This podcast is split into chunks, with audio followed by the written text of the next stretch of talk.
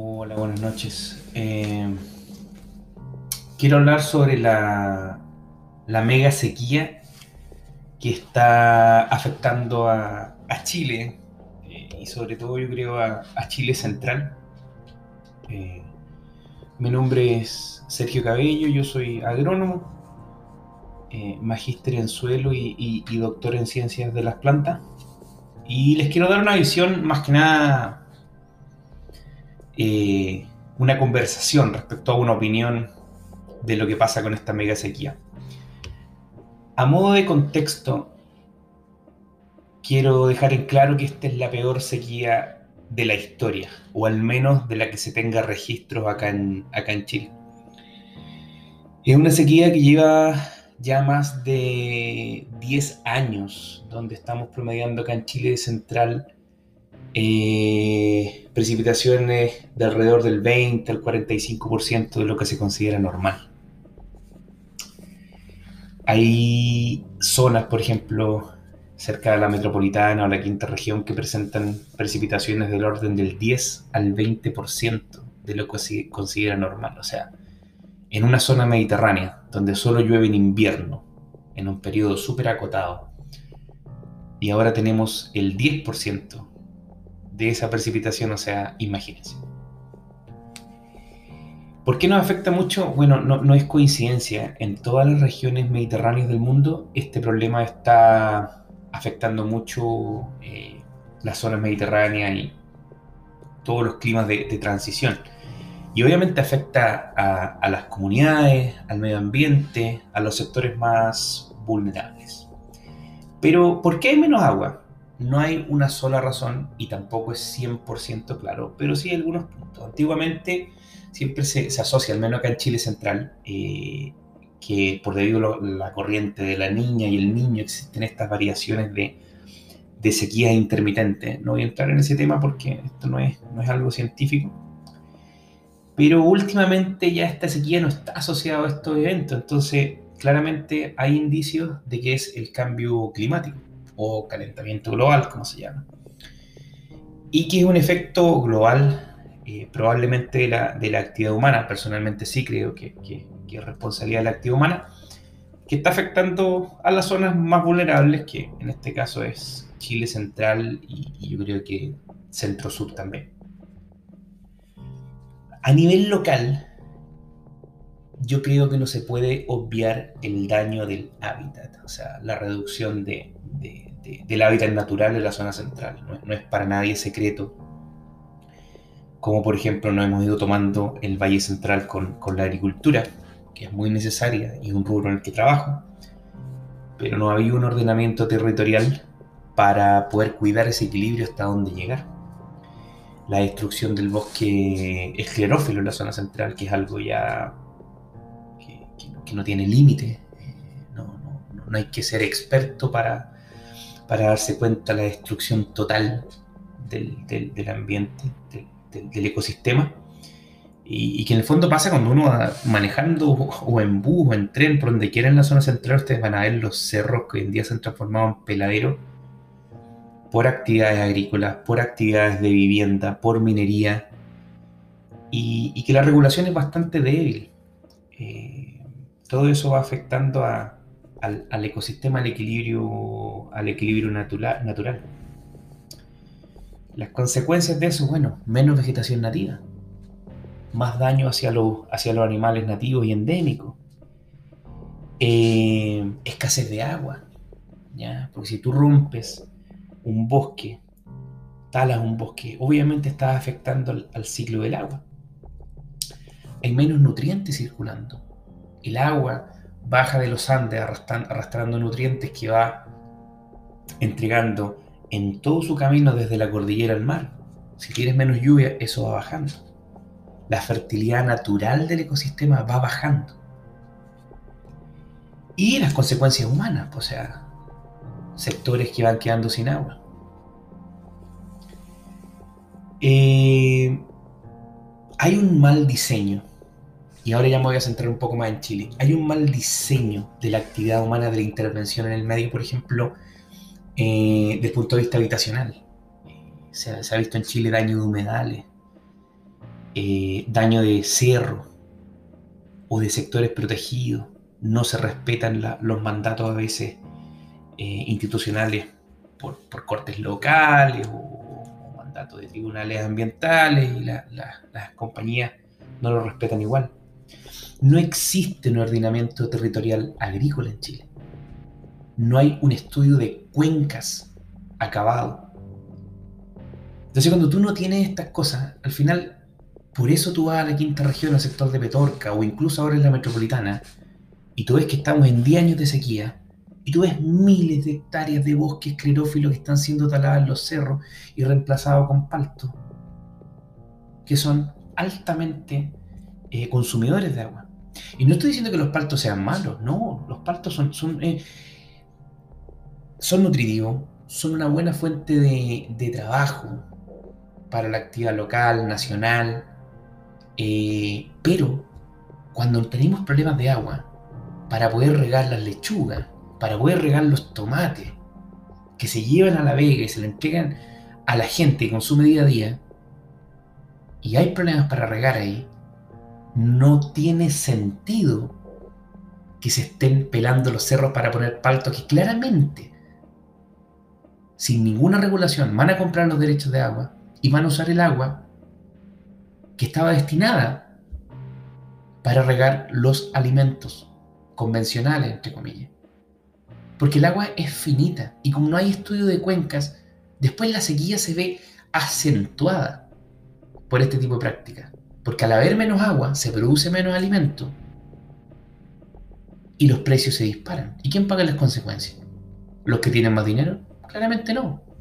Porque dentro de su, de su, de su, de sus gastos generales, tal vez la compra de alimentos o vegetales representa una proporción mucho menor a la que una familia humilde. Entonces las consecuencias son ambientales en primer lugar, pero claramente sociales hoy en día. Y ese, es, y ese es un trabajo en el que tenemos que estar todos medidos como sociedad. Ciudadanos, empresarios, políticos, científicos y diferentes eh, organizaciones sociales para poder abordar este problema que nos afecta a todos. Pero que considero que el agua es un derecho humano y el primer, primer pilar fundamental del agua en cualquier parte de Chile es el consumo humano. Cubierto el consumo humano, podemos conversar cómo nos ordenamos en la minería, en la agricultura, en la parte forestal, etc. Encontrar ese equilibrio no desde el punto de vista económico, sino que desde el punto de vista social ambiental y económico en un conjunto en donde se en donde converjan todos estos puntos y obtengamos el mejor resultado para la gente, para el ambiente y para los empresarios. ¿Qué creo que, debemos hacer? Eh, yo creo eh, que hay que mejorar en educación. En un proyecto a largo plazo donde todos todos seamos conscientes de que el agua no es infinita, que hay que cuidarla, que hay que apreciarla. Pero no es lo único, o sea, tampoco creo, considero justo hacer crecer a niños pensando que ellos son los culpables de la sequía. Creo que hay que regular con planes ambientales serios, sólidos, la minería si no hay agua en esa cuenca para minería, no se puede hacer minería. Tendrán que buscar la fórmula de cómo traer agua sin afectar las comunidades, el ambiente, para poder hacer el uso de, los, de estos recursos no renovables como son la minería. La agricultura. Vuelvo nuevamente al ordenamiento territorial, que tiene que ser responsabilidad del Estado. A largo plazo, Estado, todos nosotros somos Estado, en donde se debe regular la cuenca, el clima, los recursos y lo que se puede producir. Hay herramientas, hay tecnología, hay profesionales que nos pueden ayudar en esto. Regular las viviendas. Yo sé que la vivienda es un derecho humano, pero no podemos estar pelando todos los cerros para parcelas de agrado.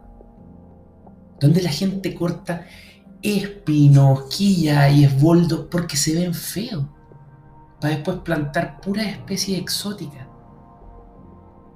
Y no creo que las personas que compren parcelas de agrado de 100, 150 millones de pesos estén con un problema habitacional. Me puedo equivocar, pero creo que no es la primera necesidad. Otro punto importante es la ciencia, ¿ya? Porque primero hay que estudiar el problema también, ¿ya? Nadie está claro ni nadie tiene la verdad absoluta de del por qué y las consecuencias de qué tan grave es este problema. Hay que estudiar, hay que invertir dinero, hay científicos capacitados.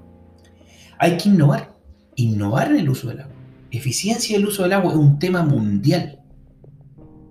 ¿ya? Y eso ahí tienen que estar todos los actores, los empresarios, en, en el sector minería, en el sector agrícola, en el sector forestal, en cualquier explotación que se use agua. En la parte agrícola que a mí me compete, hay que invertir en riego y transferencia. En Chile se está al debe en transferir tecnología y conocimiento a nuestros agricultores. Ustedes ven muchos letreros por ahí de la ley de riego que es maravillosa, está bien. Pero eso no llega a medianos y pequeños agricultores. Eso no llega a gran escala o de la forma que debiese ser en estos tiempos al agricultor que te lleva los pepinos, los tomates a la mesa. ¿ya?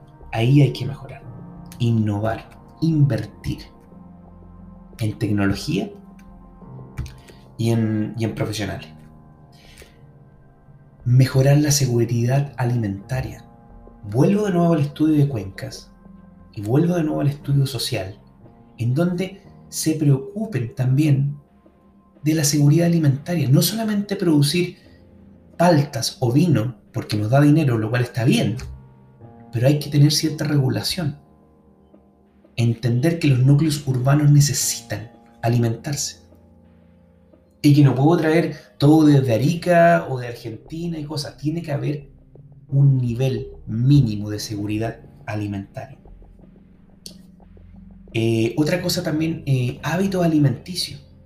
Tal vez entender, esto no va tan relacionado al uso del agua, pero entender la estacionalidad de nuestro clima. No podemos comer lo mismo todo el año porque eso tiene un impacto en transporte, combustible y aumenta el daño de carbono. O sea, la, producción de carbono aumenta el calentamiento global y por ende nos afecta a nosotros en estas mega, en estas mega sequías. En la parte de ciencia, invertir en especies resistentes, mejoramiento genético de plantas, que no es lo mismo que transgénico.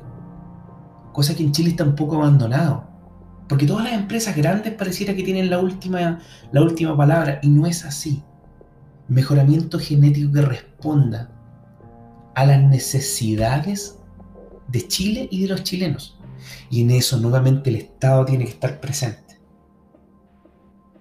Todo esto tiene que ser conjugado en la actividad social, ambiental, empresarial. Y es por eso que tenemos que ponernos de acuerdo en buscar el mejor equilibrio, pero siempre pensando en el largo plazo, en el cuidado del medio ambiente y que a nadie le falte agua para tomar. La mega sequía no es un juego y aparentemente se va a quedar. Y aunque no se quede, el agua se debe cuidar, hay que ser eficiente, hay que ser respetuoso al medio ambiente. Y creo que estamos en un punto de inflexión. Y no solamente creo yo, la comunidad científica, el mundo sabe, es que es el minuto de tomar decisiones, es el minuto de legislar, es el minuto de, de tener legislación ambiental real, que piense en la gente, en el ambiente, en los empresarios, pero no solamente que todo se cargue al, al, lado, al lado económico. Estamos viviendo un ambiente súper especial en Chile, que es la creación de la nueva constitución. Y creo que este es un tema esencial. El agua es uno de los ejes, porque como muchos eslogans muestran por ahí, el agua es vida.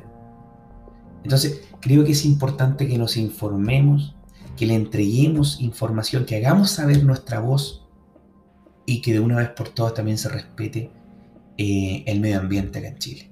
Que no solamente esté el signo peso o dólar enfrente de todo. Que sí, sí, ese dólar y ese peso bien invertido, con un programa de manejo serio y con un sistema de uso de recursos responsable, claro que se puede. Bienvenido. Para eso vemos profesionales que estamos trabajando para que eso ocurra.